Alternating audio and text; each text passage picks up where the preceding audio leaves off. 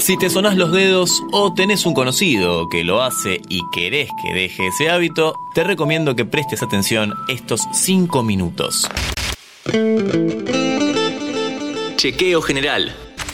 Hola, ¿qué tal? Soy Dami Fernández y les doy la bienvenida a un nuevo podcast de interés general sobre salud. En este episodio charlamos sobre un hábito muy usual. Sonarse los dedos o la espalda, por ejemplo. Lo que suena en realidad no son los huesos, sino las articulaciones. Hay una sensación de relajo en el momento. Pero mejor le consultamos si es bueno o malo a nuestro especialista del día, que se presenta a continuación.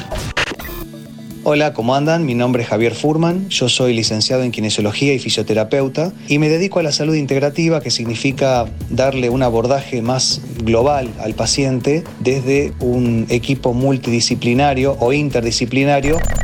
Arrancamos, Javier. ¿Por qué suenan los dedos u otras articulaciones? ¿Qué es ese sonido?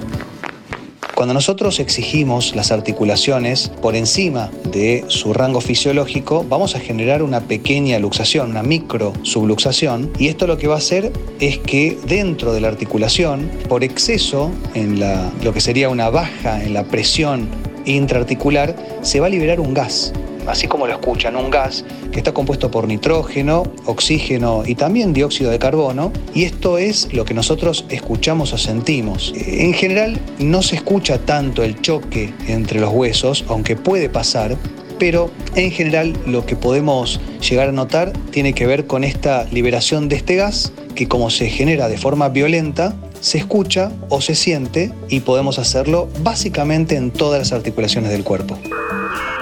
Sonarse los huesos se convirtió en un acto reflejo, un tic nervioso, o sea, para muchas personas se convirtió en algo diario. ¿Por qué se convierte en un hábito? La gente lo hace en su propio cuerpo porque genera un reflejo de relajación, sobre todo en la columna cervical, no en el cuello. Muchas veces estamos contracturados o contracturadas por la computadora o el teléfono o el estrés, y cuando nosotros nos hacemos sonar el cuello, generamos un reflejo de relajación hacia todos los músculos paravertebrales, cervicales, y esto nos da una sensación placentera, como si estuviéramos resolviendo algo, pero no estamos resolviendo nada. Es solamente un reflejo que nos va a durar como mucho media hora. Entonces nos hacemos entre comillas adictos a esta práctica, pero la realidad es que cada vez nos va a dar menos efecto beneficioso y más efectos colaterales.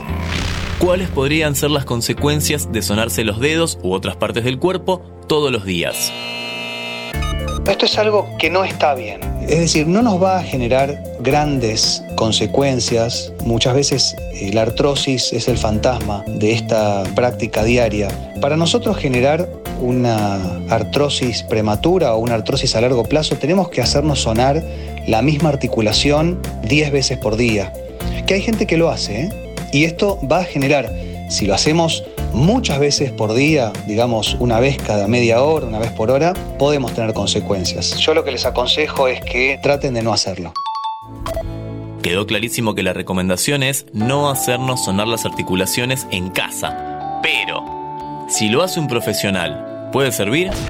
Cuando un kinesiólogo que hace quiropraxia o osteopatía lo hace, lo que sí está haciendo es desbloquear, es normalizar lo que sería la función biomecánica, natural, fisiológica, sana de nuestras articulaciones, y eso sí está bien, porque hay una evaluación previa que el profesional hace con las manos en las articulaciones de los pacientes y desbloquea únicamente el segmento que necesita ser desbloqueado. Nosotros cuando lo hacemos Mm, a nosotros mismos en nuestro cuerpo, estamos haciendo sonar todo, todo el tiempo, y esto va a generar un daño a largo plazo en el sentido que las articulaciones que están muy móviles van a estar cada vez peor y las articulaciones que están bloqueadas cada vez van a estar más bloqueadas. El consejo sería no hacerlo uno mismo, sino eventualmente pedirle a un profesional que entiende, que evalúe cuál es el segmento que está bloqueado y trabajar solamente en ese sector.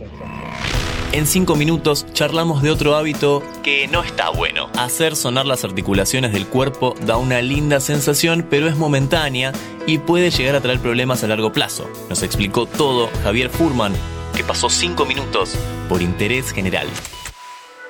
¿Querés auspiciar en Interés General Podcast? Escribinos a contacto arroba interésgeneral.com.ar.